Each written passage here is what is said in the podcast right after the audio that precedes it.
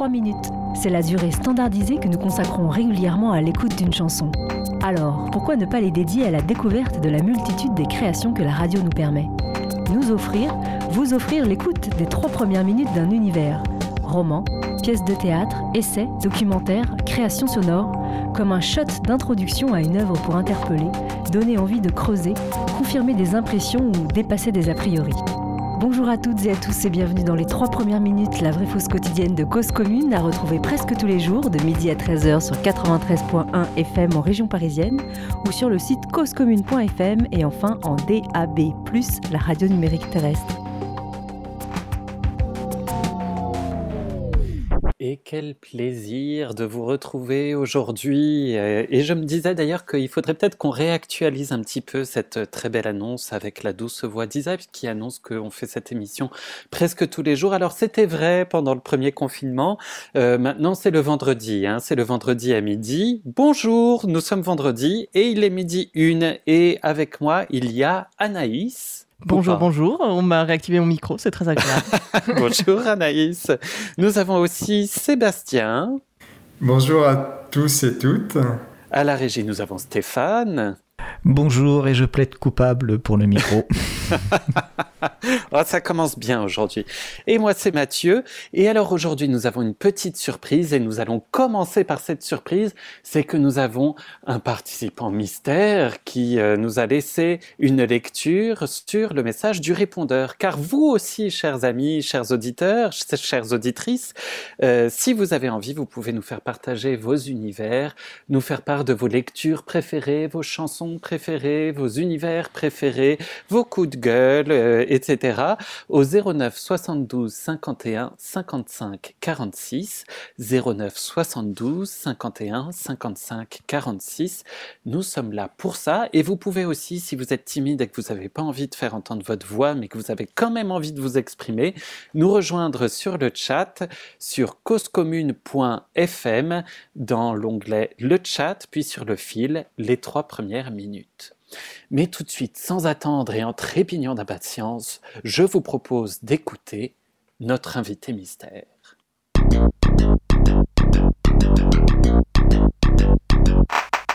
Qu'est-ce que la violence?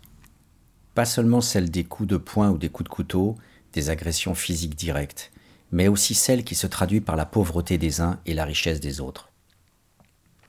Qui permet la distribution des dividendes en même temps que le licenciement de ceux qui les ont produits Qui autorise des rémunérations pharaoniques en millions d'euros et des revalorisations du SMIC qui se comptent en centimes Mobilisés à tous les instants et sur tous les fronts, les plus riches agissent en tenue de camouflage, costume cravate et bonne manière sur le devant de la scène, exploitation sans vergogne des plus modestes comme règle d'or dans les coulisses.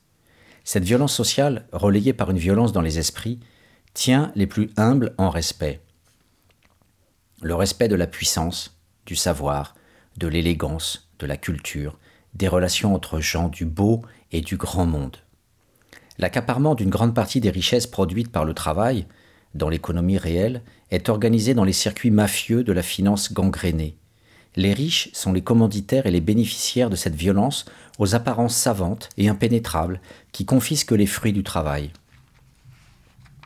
À travers les chroniques de la guerre sociale en cours, nous allons observer les visages des vrais casseurs. En nous appuyant sur du concret, des descriptions de lieux et de faits, et l'analyse des mécanismes de cette violence insidieuse venue d'en haut. La crise est celle de vies brisées, amputées de tout projet d'avenir, dans cette immense casse sociale à laquelle les dirigeants politiques de la droite et de la gauche libérale se sont associés. Les Ardennes sont sinistrées.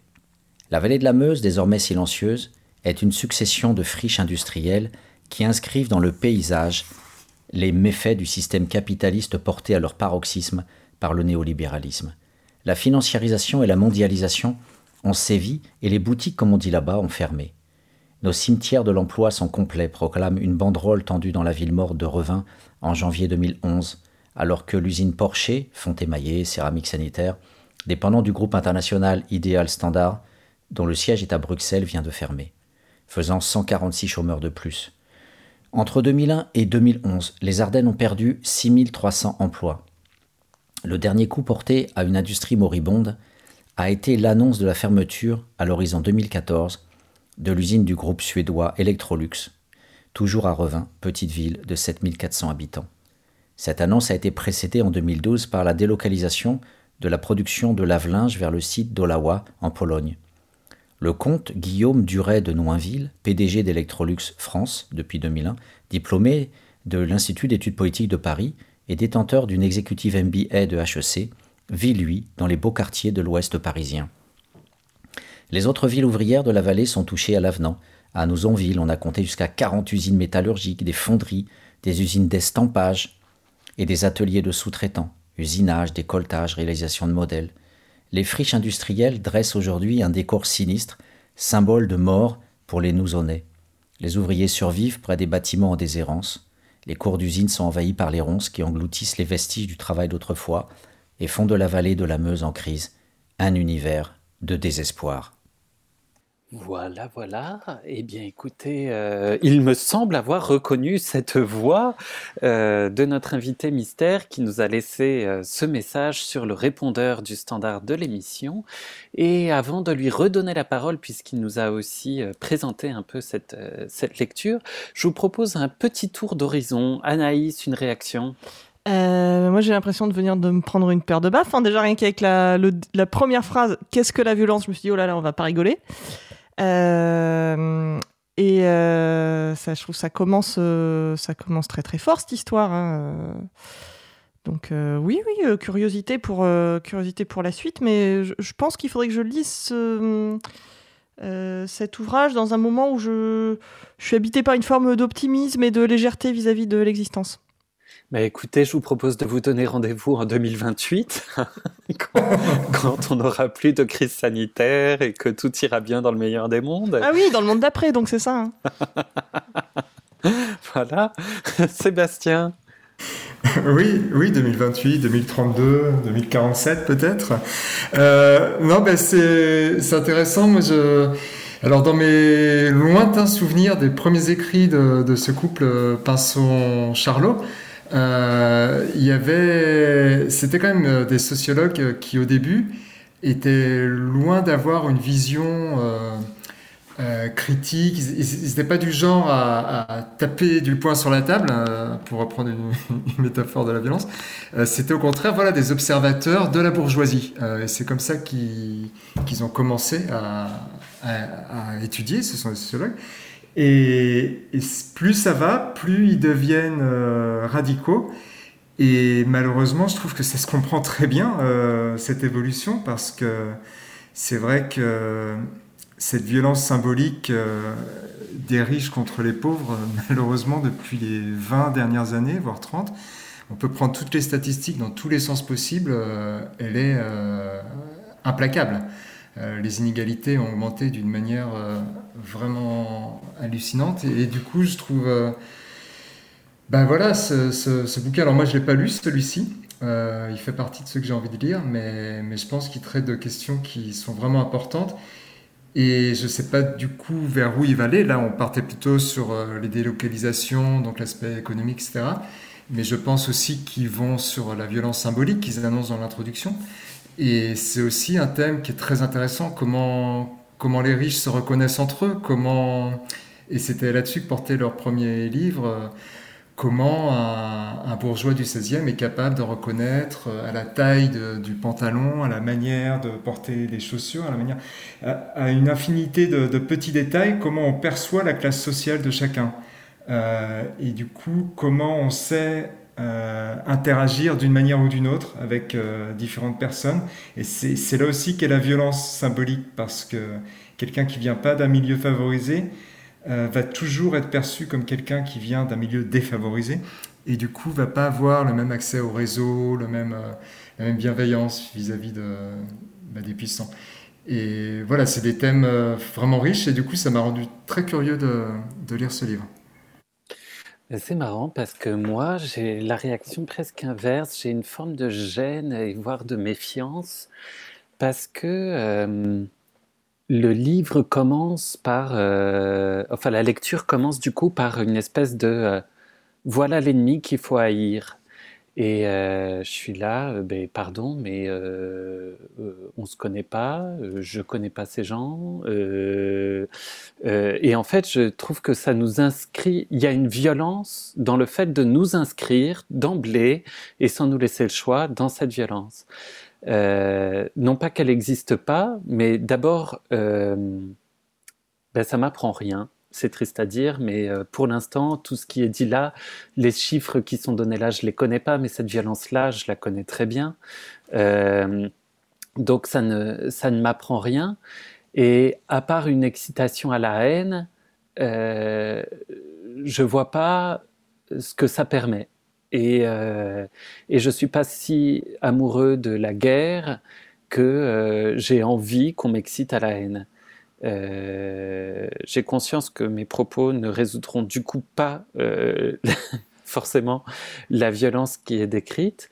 Euh, j'ai quand même le secret espoir qu'on puisse arriver à déjouer ces pièges de la violence autrement que par tout à coup euh, la mise en accusation, la haine et un certain enfonçage de porte ouverte aussi, je trouve.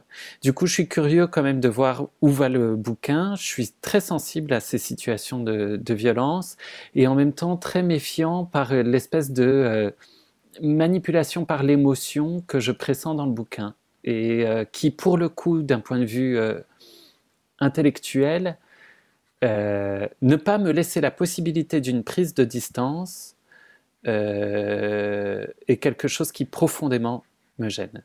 Et, de ne pas me laisser euh, une grande marge de liberté ou d'autonomie d'interprétation. Euh, voilà, ça c'est un truc qui me, qui me gêne. Mais peut-être euh, qu'il est temps de laisser la parole à, notre invité mystère. Donc, hein, on peut crever le mystère. En fait, euh, on a reconnu sa voix puisqu'il a déjà participé à cette émission. C'est Patrick. Et donc, Patrick nous a laissé un deuxième message sur le répondeur pour nous dire quelle était cette lecture. Alors, je vais vous présenter effectivement La violence des riches, chronique d'une immense casse sociale qui est parue euh, dans, dans une collection de la, découverte qui s'appelle euh, Zone. Voilà, le, bouquin est, est sorti, euh, comme je le disais, en 2012. Et en fait, il a été réalisé par deux chercheurs, deux chercheurs, deux sociologues que je connais bien parce que, en fait, ils ont depuis une, une vingtaine d'années ils ont décidé de, travailler sur les riches, sur la haute bourgeoisie. Et en fait, euh, quand ils ont sorti leur premier bouquin à l'époque, j'étais assez révolté contre eux, parce qu'en fait, euh, j'y voyais une sorte de culturalisme. Euh, le premier livre s'appelait Dans les beaux quartiers. Et en fait, je dénonçais au départ auprès des étudiants le fait que euh, c'était une, double peine pour moi, parce que non seulement ils étaient riches et dominants, et en plus euh, des sociologues encensaient le mode de vie de ces, de ces riches, donc essentiellement dans le 16e arrondissement, le 8e, avec leur triangle d'or et, leur boutique de luxe. Et c'était une douche froide pour moi de voir que des chercheurs du CNRS, directeurs de recherche du CNRS, pouvaient à ce point être possédés quelque part, d'être impressionnés par cette richesse, par ce déploiement, et je pense qu'ils l'ont été à un moment donné, mais surtout ils ont été écrasés. Ils le disent d'ailleurs dans leur ouvrage euh, à certains moments, de, des, petits passages comme ça, furtifs, où ils disent, euh, oui, bah, effectivement, euh, dans un passage du livre notamment qui, parle des violences symboliques qui sont toujours associées aux violences matérielles. Alors je traduis, les violences matérielles, c'est qu'on paye très peu les ouvriers et puis on donne un max de fric au, au patron avec du 2 ou 3 millions d'euros euh, par an. Et le livre décrit très bien qu'il n'y a aucune nécessité économique à ce qu'ils aient des salaires, euh, des rémunérations comme ça. C'est d'ailleurs, euh, je fais une petite parenthèse avant de revenir sur cette violence symbolique. Donc je parle de violence matérielle. Donc un des aspects du livre, c'est qu'il est bourré de faits, bourré d'analyses très précises sur les histoires des familles bourgeoises et, les noms des dynasties, les trajectoires scolaires, etc. C'est une des richesses extraordinaires de cet ouvrage euh, qui euh, est loin de faire du blabla abstrait. On, est au, avec des chiffres, avec des profils biographiques. Euh, il est sorti de quelle école Il connaît qui? Alors oui, il connaît Moscovici, il connaît Hollande, mais il est passé par HEC. Mais alors lui, voilà, c'est très très détaillé. Et donc en fait, c'est comme une sorte de bande dessinée. On est, on est euh, vraiment sur des images très concrètes de ce qu'est la domination et de ce qu'est surtout la, la concussion, le copinage, le népotisme, le clientélisme. Alors on voit que tel mec est dans la banque d'affaires comme Emmanuel Macron, il est dans telle banque d'affaires euh, de Rothschild, et puis après il passe dans le cabinet ministériel, et puis après il repasse dans une multinationale, mais il est copain de Moscovici, ils ont été ensemble dans la promo de l'ENA, etc. Donc c'est ce qu'ils appellent l'oligarchie. Donc je ferme la parenthèse, euh, je voulais parler de violence matérielle. Donc du coup, comme tous ces gens-là se connaissent, ils sont tous copains, ils ont inventé un système très judicieux qui consiste à créer des comités de rémunération quand vous êtes dans une multinationale, grande entreprise, le salaire des patrons ne va pas être directement décidé par le conseil d'administration, donc les actionnaires, hein, euh, tous ceux qui empochent le fruit des dividendes et le, fruit du travail des ouvriers et des cadres. Euh, donc ces actionnaires qui empochent le fric sans travailler, ces parasites quelque part, euh, qui ont juste du fric et qui empochent encore du fric et qui en veulent toujours plus. Je retourne le livre de François de Closet, hein, qui s'en prenait aux petits en disant toujours plus. Ben oui, François de Closet, qui est un chien de garde du capital, voilà, et qui. Donc du coup, les rémunérations sont décidées par un comité de gens extérieurs. Alors on va dire par exemple que pour Michelin, ça va être Bernard Arnault, LVMH et tout, qui va faire partie du truc et qui va dire, bah euh, oui, le patron de euh, la firme euh, des pneus euh, doit avoir 3 millions de rémunération. Puis après, retour d'ascenseur, quand il s'agira de décider des rémunérations de LVMH, de Bernard Arnault ou d'autres, eh bien, ça sera le mec de Michelin qui sera invité au comité de rémunération. Donc, l'oligarchie se répartit comme ça, les, les comités de rémunération. Donc, les mecs, ils ont des rentes absolument colossales. Et même quand ils sont des mauvais patrons, que l'usine se casse la gueule et en faillite, eh bien, on se retrouve avec des, des, sommes astronomiques. Voilà. Donc, c'est pour vous dire que violence matérielle, euh, il, nous il nous détaille très, très bien violences matérielles, les salaires euh, mirobolants, la financiarisation, les, techniques de pillage euh, aussi, parce que les capitalistes se bouffent la gueule aussi entre eux. Donc on a parfois des fonds de pension ou des multinationales américaines qui viennent racheter des entreprises françaises, ou des Chinois aussi qui viennent, ou des Allemands, peu importe. Et puis ils, ils, piquent tous les savoir-faire séculaires sur une technique de fonderie, sur une technique de métallurgie. Puis après, une fois qu'ils ont rapatrié les meilleures machines-outils, les meilleurs savoir-faire des ingénieurs, etc., et eh ben, ils reproduisent ça chez eux ou ailleurs, et ils ferment l'entreprise. La justice française a beau euh, inculper ces, escrocs-là, euh, les mecs sont partis aux États-Unis, et, c'est certainement pas euh, Trump qui va dire bah, ce mec-là, il va être extradé, et, mon citoyen américain, je le refourgue en France pour qu'il soit jugé parce qu'il a piqué des dizaines de, des centaines de millions d'euros à la France. Donc n'oublions pas qu'il y a aussi une guerre entre eux et qu'ils se bouffent la gueule entre eux. Et donc cet ouvrage est passionnant parce qu'on a à la fois la violence matérielle et la violence symbolique, et c'est vrai que quand je parlais de leur trajectoire sociale, c'est vrai que la violence symbolique, cette, cette intimidation et c'est aussi cette, cette façon d'être possédé aussi par euh, la, la toute-puissance euh, du riche qui est beau, qui est grand, qui a plein de savoir, qui nous dit que l'économie c'est compliqué, que on pourra jamais rien y comprendre, que c'est pas notre ressort, etc.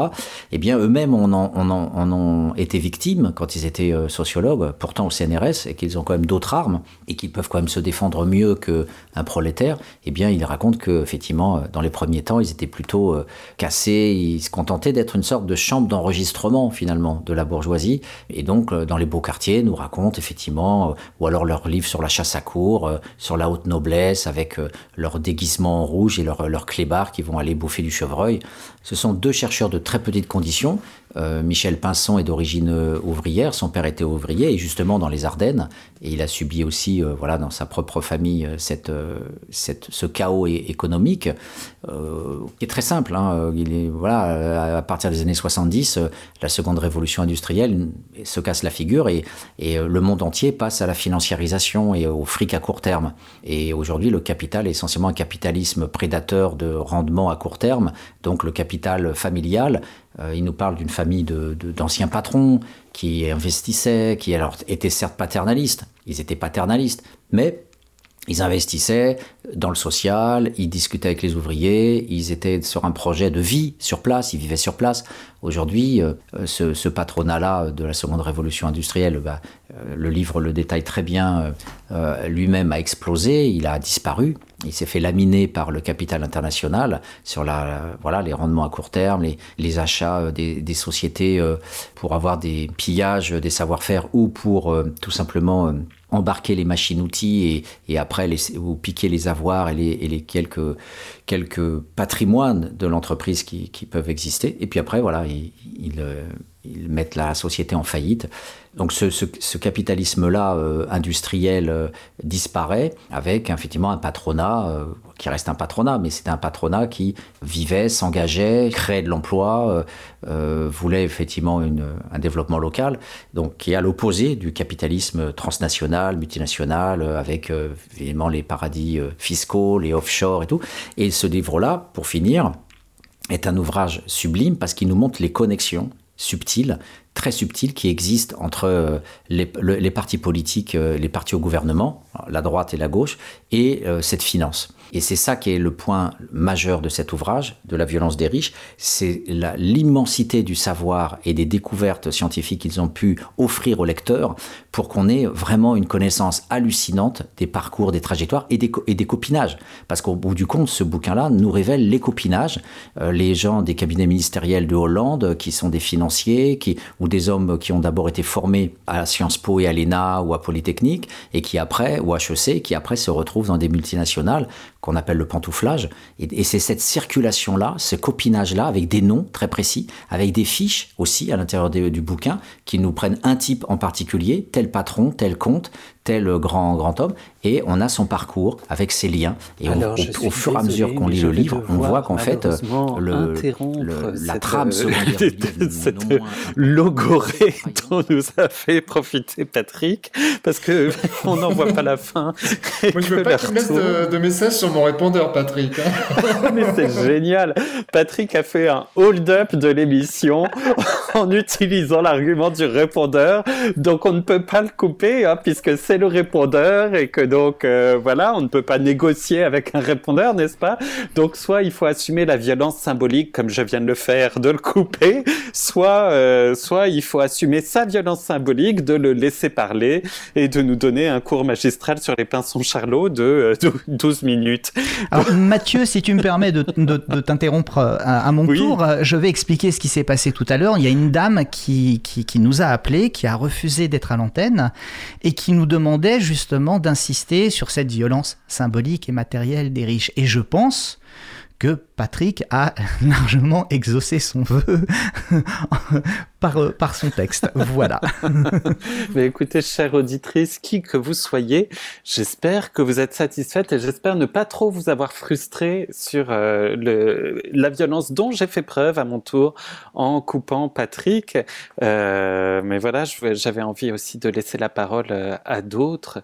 Et par contre, Patrick, si tu nous entends, je t'invite un jour à ben, faire une émission entière sur la violence des riches, euh, des pinsons Charlot sur Cause Commune. Je pense qu'il y a des espaces pour ça.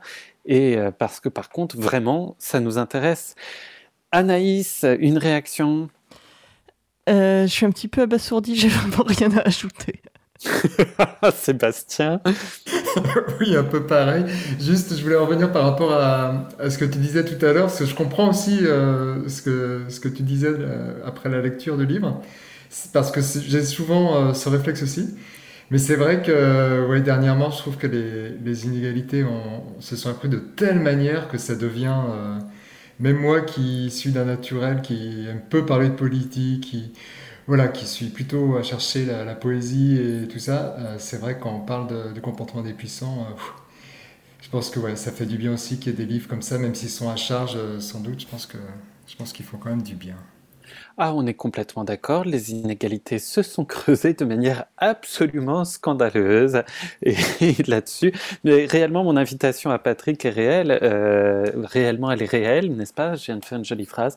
Et Patrick, si tu nous entends, s'il te plaît, fais-nous une émission sur la violence des riches. Et tout de suite, sans attendre, je vous propose de laisser la parole à Anaïs.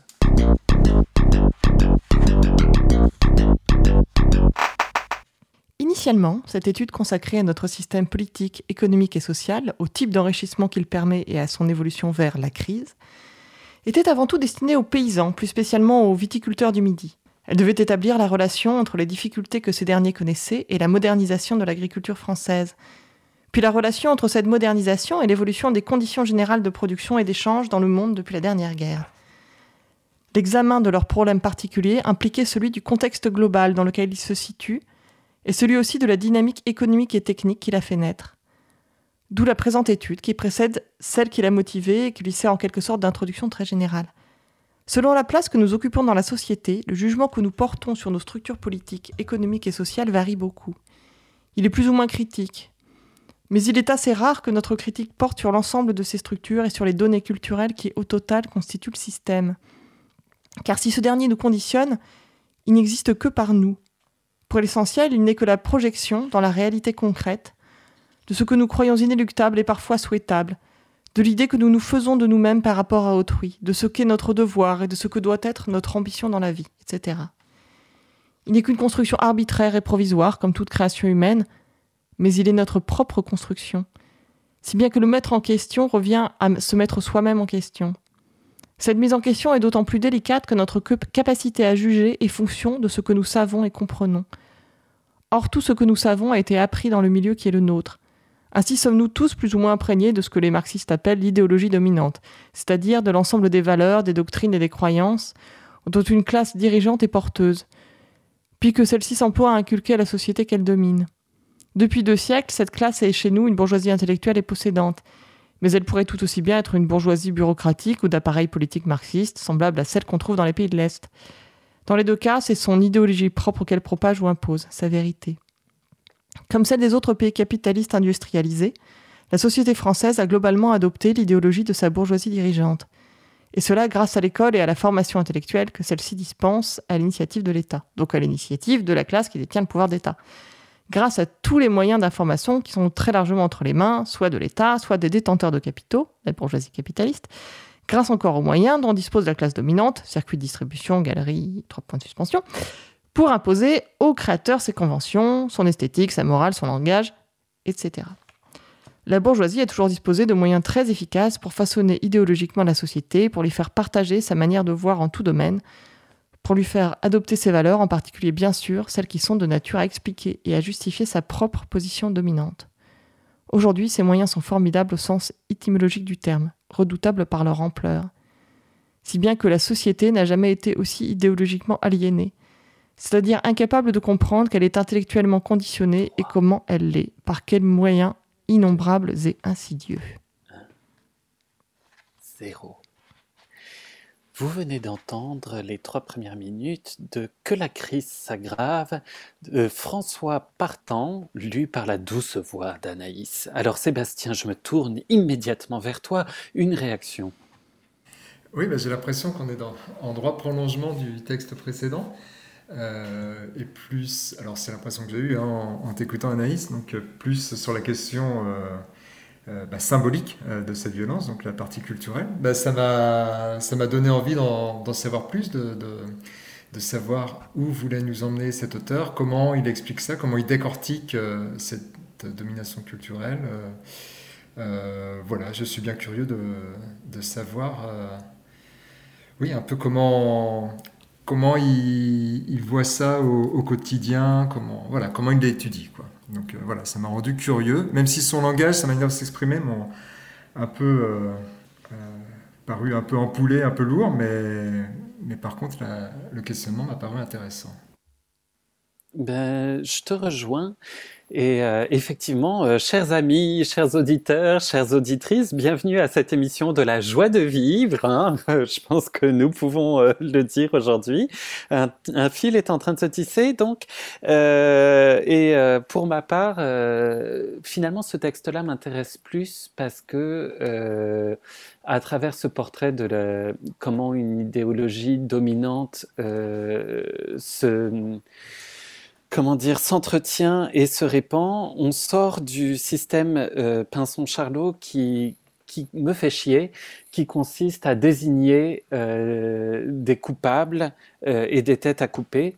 Euh, alors que là, on voit comment c'est un système euh, qui concerne l'ensemble de la société euh, qui est à l'œuvre et ce qui peut inviter, je ne sais pas où va le bouquin, mais à dégager chez chacun une marge de manœuvre pour faire autrement. Euh, et donc là, ça m'intéresse plus que de me sentir pris par le poids de la fatalité ou euh, par la manipulation des. Euh, et, et, je m'interroge du coup, et Anaïs, je te renvoie la question, sur le titre que la crise s'aggrave Est-ce que c'est un souhait de l'auteur et où veut-il en venir avec tout ça? Et donc Anaïs, quel est ce livre et quel est cet auteur et est-ce qu'il souhaite que la crise s'aggrave? Alors, je vais apporter une réponse euh, partielle, euh, c'est-à-dire étalonnée à la, mesure de ma mémoire. Euh, car en fait, c'est un livre que j'ai lu il y a quelques temps et qui est réapparu à la surface à, la faveur de ma, mission de longue haleine d'expurger ma bibliothèque de, des livres que j'ai déjà lus. Euh, alors pour, pour la petite histoire, euh, c'est en fait un bouquin qui m'avait été euh, recommandé il y a une dizaine d'années par un, ami universitaire à qui j'avais demandé, selon toi, quels sont les, les livres de référence à lire quand on s'intéresse à la question écologique. Et il m'avait cité notamment celui-ci, que je m'étais empressé d'acheter et de lire. je l'avais trouvé passionnant et euh, comme euh, souvent, quand je lis un essai que je trouve passionnant, j'oublie absolument son contenu et je serai incapable de le résumer. Néanmoins, euh, pour vous donner les quelques infos que j'ai, donc c'est un livre qui a été écrit en 1978. Donc là, c'est une, réédition plus récente, agrémentée d'une petite préface de José Bové et d'une postface de Serge Latouche. François Partant étant considéré comme de ce que j'ai compris, un des pionniers de, euh, du mouvement anti-mondialisation, euh, après avoir été responsable de diverses institutions financières. Euh, et en fait, dans ce bouquin, donc, il, en fait, il décortique le, le système, notamment le système français. Alors, le, qu'est-ce que c'est que l'État, la nation, la démocratie le qu'est-ce que c'est que le chômage qu'est-ce que c'est que la croissance, qu'est-ce que c'est que l'impérialisme, etc. Et il en arrive un peu à la conclusion que euh, tout ça étant fondamentalement euh, paralysé, moisi et accaparé, euh, la seule manière de d'éventuellement faire changer les choses, c'est juste de laisser la, crise aller jusqu'au bout. Et c'est marrant parce que j'avais repensé moi à ce, ce bouquin-là l'an dernier, quand à la faveur du euh, premier confinement, j'ai commencé à me dire euh, ça y est, nous vivons euh, l'acte 1 de l'effondrement global. Et que je me suis rendu compte qu'en fait, en fait, j'avais un peu peur que la crise s'aggrave, même si je pouvais aussi l'appeler de mes voeux dans la suite de François Partant. Voilà. Mais c'est complètement effrayant ce que tu racontes. si ça a été euh, écrit en 1978 parce que son vœu s'est réalisé à ce cher bonhomme, la crise s'est aggravée euh, et 40 ans plus tard, euh, c'est la merde. mais ce que, ce que je comprends pas, c'est le raisonnement d'ordre marxiste d'ailleurs, hein, qui dit oh, de toute façon c'est systémique, donc la crise va continuer de s'accentuer jusqu'à ce qu'on change de système.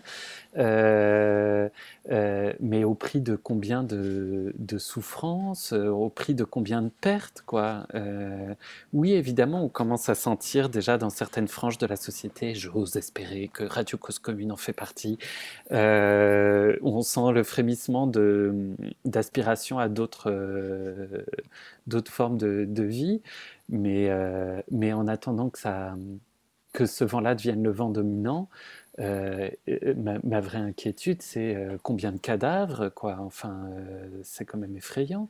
Et combien de souffrances humaines il va falloir encaisser avant que ça change pour de vrai. Et là-dessus, peut-être, c'est en ce point-là que je peux rejoindre le, constat de souffrance du début du bouquin des, des Pinsons Charlot, quoi. C'est réellement effrayant, quoi. Sébastien, pardon, je parle beaucoup. Sébastien, une réaction. Oui, oui, moi je, vais abonder dans ton sens. Effectivement, euh, cette histoire de pompier pyromane, c'est une stratégie qui me paraît euh, plutôt désastreuse parce que, alors certes, ça finira sans doute par l'éclatement du système un jour, et encore, sait-on jamais. Mais oui, comme tu dis, euh, que de souffrance pour en arriver là. oui, moi je ne suis pas du tout réceptif à ce genre de, théorie. Mais bon, ce serait bien curieux quand même de, voilà, de lire cet ouvrage pour pour essayer de comprendre euh, ce qui peut euh, pousser quelqu'un à, souhaiter une telle souffrance collective. Ouais, sachant qu'en en, fait, euh, ça avait été, si je me souviens bien, ma petite frustration, c'est que, en fin de compte, le, le développement du, du, vœu appelé par son titre était. ça tenait dans trois paragraphes, alors que la condamnation du système tient dans 150 pages. Donc il développe en fin de compte très peu cette dernière partie. Oui, mais c'est ça aussi, c'est le. Ben, du coup, je suis déçu par rapport à la lecture. Tu vois, quand je t'en entends parler, je me dis, ben non, celui-là, je le lirai pas. Parce que ça veut dire que le mec se positionne en, en observateur distant du monde et t'es là, ben c'est dégueulasse, quoi. Euh, T'en fais partie de ce monde. Euh, Enfin, je sais pas, j'ai fait pas mal de lectures à un moment à cette émission de Bruno Latour, et c'est ce que j'aime bien dans, dans sa pensée, c'est de dire, mais on va arrêter de se positionner en observateur et de considérer le monde comme un laboratoire dont on ne fait pas partie, euh, toute chose étant égale par ailleurs. Il n'y a pas de toute chose étant égale par ailleurs. Nous affectons le monde que nous observons en l'observant, euh, de même qu'il nous affecte. Nous faisons partie du monde. On n'a pas le point de vue de l'aigle qui voit les choses d'en haut parce que c'est pas dans notre nature. Et euh, l'important, c'est de dégager une marge de manœuvre depuis notre point de vue et de là où chacun en est, quoi. Ouais, je, je modulerai toutefois par euh, le, donc les, les, trous de ma mémoire qui font que peut-être euh, il en parle plus. Hein, je ne lui rends peut-être pas entièrement justice. Donc s'il y a un spécialiste de François Partant à l'antenne, enfin. On est un peu bloqué par l'Alzheimer d'Anaïs. Ah oui, oui complètement, mais complètement. Mais en même temps, c'est les trois premières minutes. On n'a pas parlé des trois dernières. Tout à fait. Tout à fait, tu as le droit à Tu es sauvé par cette euh, règle-là. Sauvé par le concept. Hein. eh bien, je vous propose, après ces moments de souffrance, de douleur, de désespoir, de rage, de colère, un peu de douceur. C'est l'heure de la pause musicale.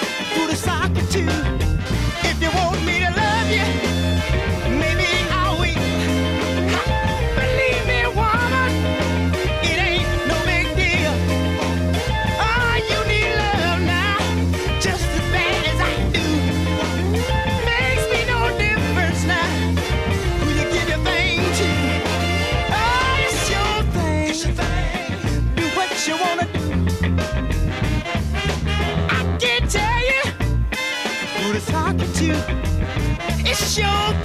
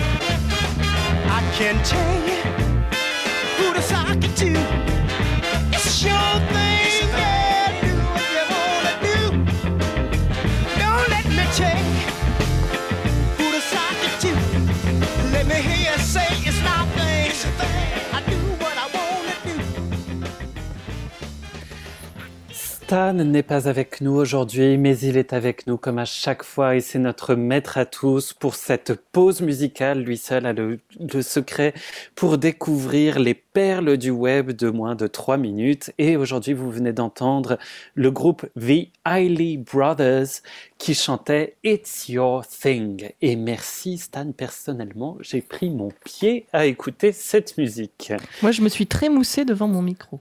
Mais oui, ça fait du bien quand même, quoi. Une chanson d'amour, un peu, voilà, aimons-nous.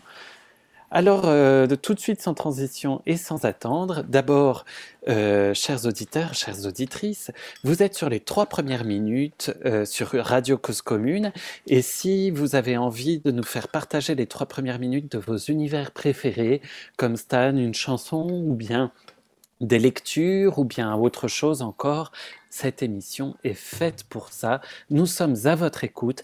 Appelez-nous, faites-nous plaisir au 09 72 51 55 46. Je répète, 09 72 51 55 46. Et puis si vous préférez l'écrit, eh bien parlez-nous sur le chat sur causecommune.fm, onglet le chat, puis sur le hashtag les trois premières minutes. Voilà, voilà. Et tout de suite, sans attendre, je vous propose d'écouter la douce voix de Sébastien.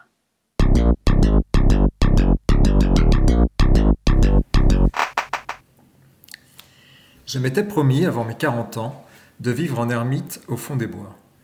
Je me suis installé pendant six mois dans une cabane sibérienne sur la rive du, lac Baïkal, à la pointe du cap des Cèdres du Nord. Un village à 120 km, pas de voisins, pas de route d'accès, parfois une visite. L'hiver, des températures de moins 30 degrés, l'été, des ours sur les berges. Bref, le paradis.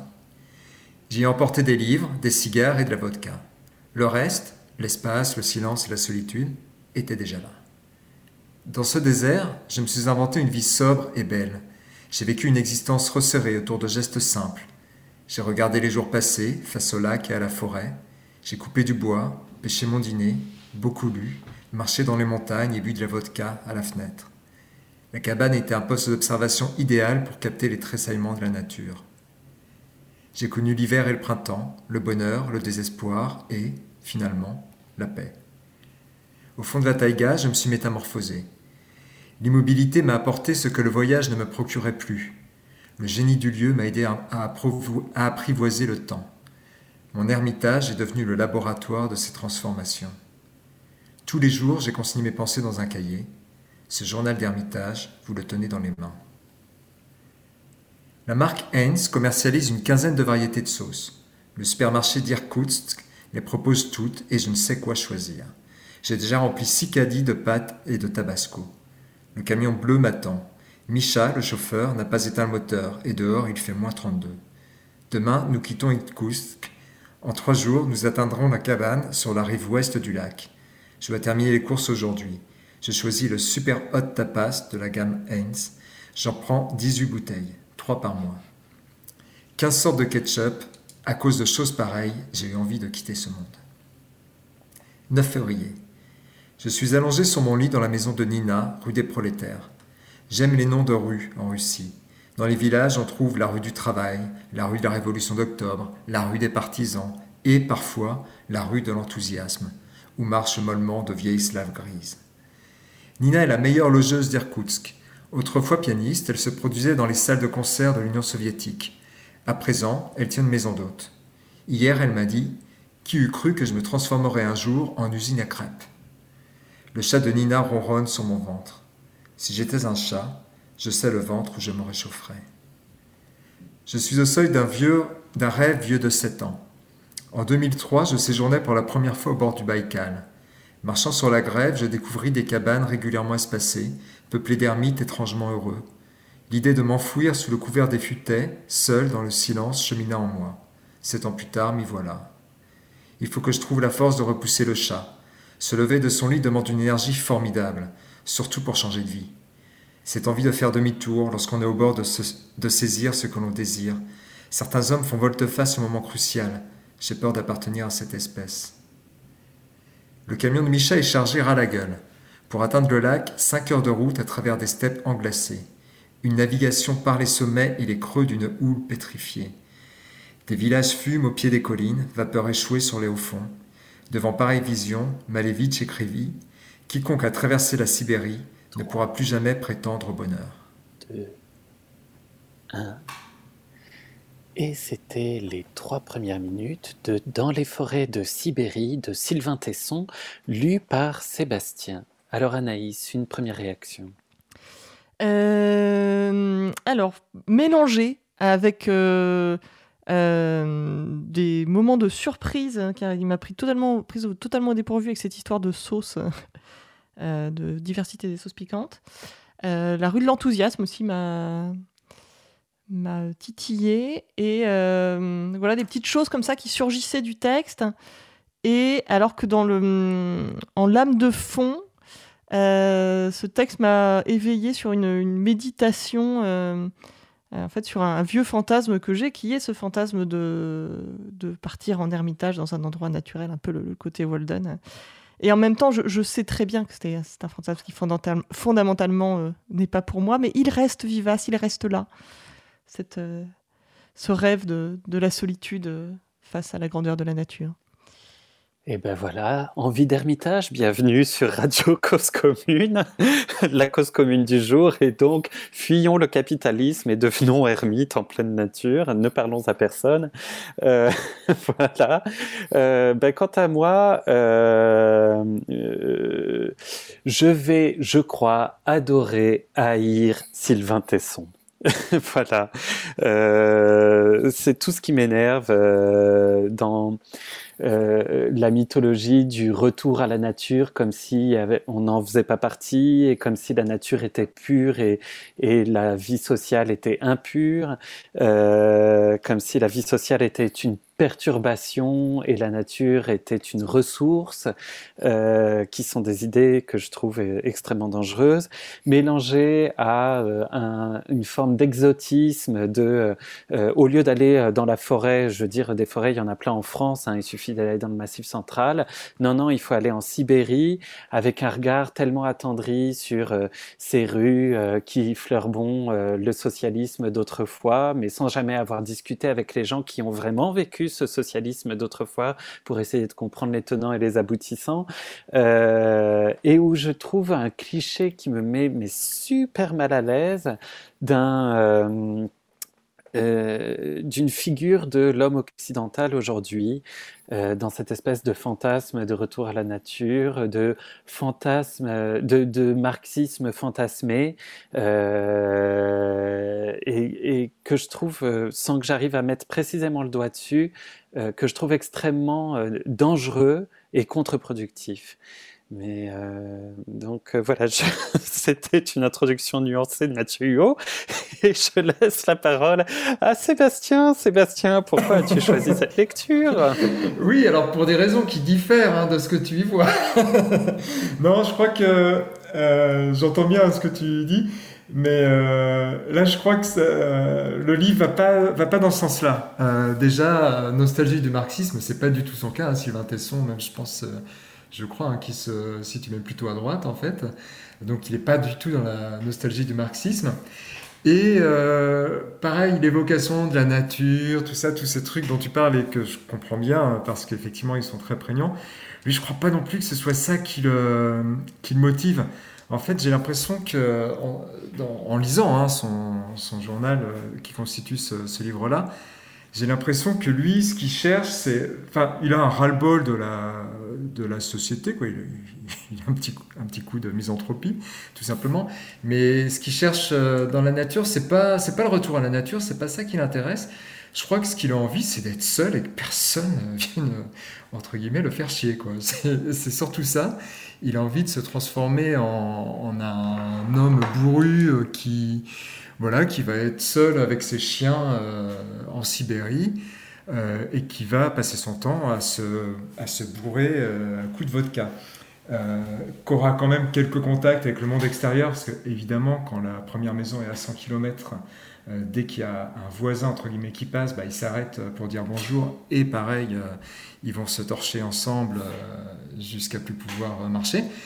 Et, et, voilà, moi je crois que ce qui, ce qui l'attire plus dans cette aventure, c'est ça, c'est la nature évidemment, il y passe du temps, c'est vrai qu'il il va pêcher et tout ça, mais euh, je crois que ce qui, ouais, il cherche quelque chose d'un peu plus, euh, oui, ce qui l'intéresse, c'est vraiment l'ermitage, quoi, vraiment se retrouver seul euh, et n'avoir rien à faire et du coup se perdre un peu dans ses pensées. C'est ce que j'aime bien dans, ce qui va suivre dans le roman, où bah, au fil de ses lectures, il réfléchit un peu, il réfléchit sur lui-même, il mais ouais, je crois qu'il est plus attiré par le côté sauvage et rustre, euh, parce que les, personnages qu'il nous décrit là-bas aussi sont plutôt rustres en fait.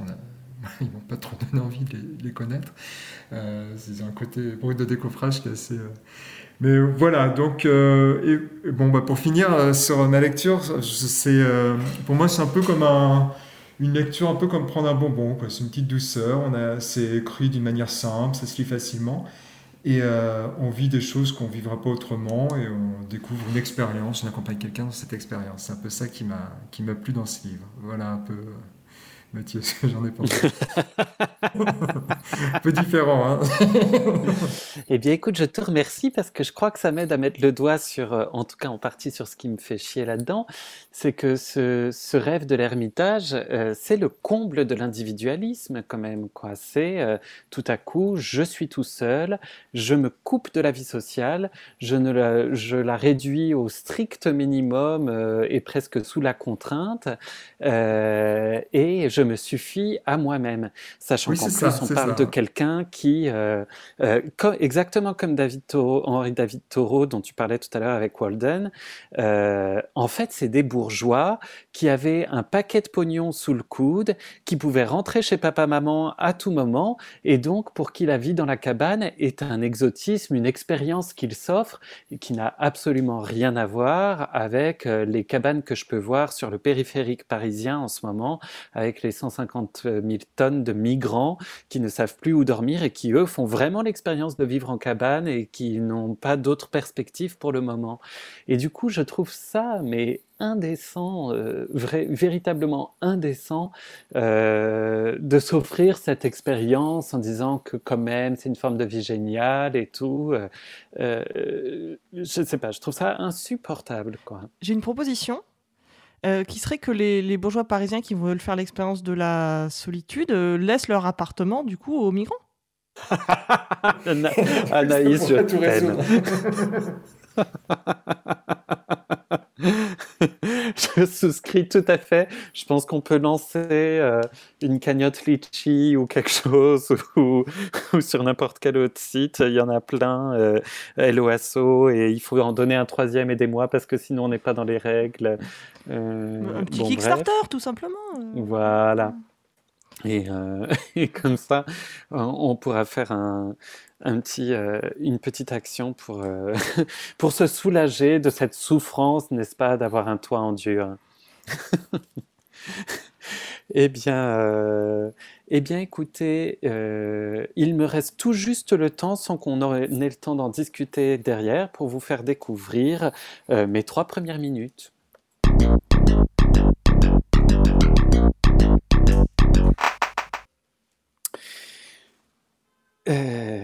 Pardon, je reprends ma ligne. je, me suis perdu tout seul. Euh, s'est appuyé sur un texte de Kant qui s'appelle La religion dans les limites de la simple raison et dans lequel il parle de la Révolution française. Il dit qu'en exécutant le roi, le peuple français s'est suicidé. Pourquoi dit-il ça? Zupancic mais remet ça en rapport avec le fait que Lacan dit que le suicide est le seul passage à l'acte réussi. L'argument de Kant est d'abord de dire qu'il ne s'agit pas de la mort du roi, parce que les rois peuvent mourir dans les guerres, par exemple, puis ils sont remplacés, et hop. Ce dont il s'agit, c'est de la destruction de l'ordre symbolique qui donne constitution au peuple français. Donc, à partir du moment où le peuple français prend sur lui d'exécuter le roi, de faire de cette exécution un acte politique et pas juste un acte parmi d'autres dans une lutte politique, d'une certaine manière, il produit un désordre symbolique. Il affirme un désordre symbolique comme lieu même de la politique. C'est très intense dans la Révolution française puisqu'à ce moment-là, effectivement, tout le cadre politique saute et vous n'avez plus le même rapport avant et après. Avant, vous êtes soit du clergé, soit du tiers-état, soit de la noblesse, et après, vous êtes toujours dans un écart à vous-même, tout comme le peuple n'existe politiquement qu'à se démarquer de sa simple réalité sociale.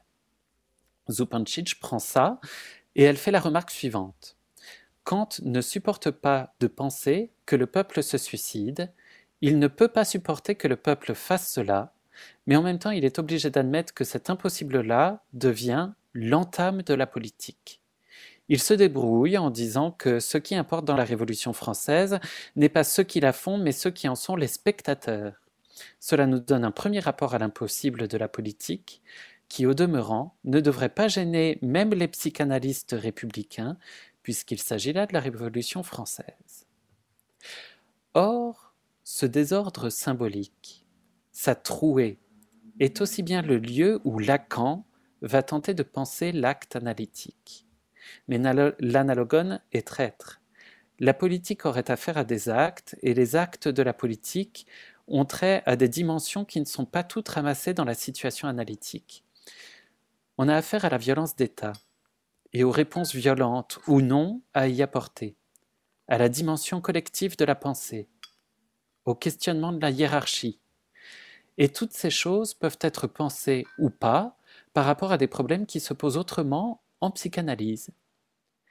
Mais, et c'est là qu'il y a cette ambiguïté, prenez l'envers de la psychanalyse, séminaire que Lacan tient en 1969-70. Et zut, j'ai pas le temps de développer la Suisse, la suite, et de, de Et donc, c'était les trois premières minutes de Lacan à Ljubljana, par Antonia Birnbaum dans un article de la revue Incise numéro 6 que je vous recommande, où il est question d'un parallèle, euh, où il est question de plonger dans des lectures de la psychanalyse par des philosophes euh, qui sont actuellement en Slovénie, dont on entend assez peu parler, de manière assez injuste d'ailleurs, et qui se posent la question de euh, comment fonctionner ensemble, et qui arrivent à se poser la question du tous ensemble, mais tous différents. Et comment on gère euh, les différences en étant tous et sans se sacrifier ce tous à un grand tout unificateur qui réduirait toutes les différences. Euh, et, du coup, il y a là une pensée qui met fin à la discrimination positive que je trouve assez enthousiasmante. Et bien voilà, c'est la fin de cette émission. et donc, euh, vous entendez le générique.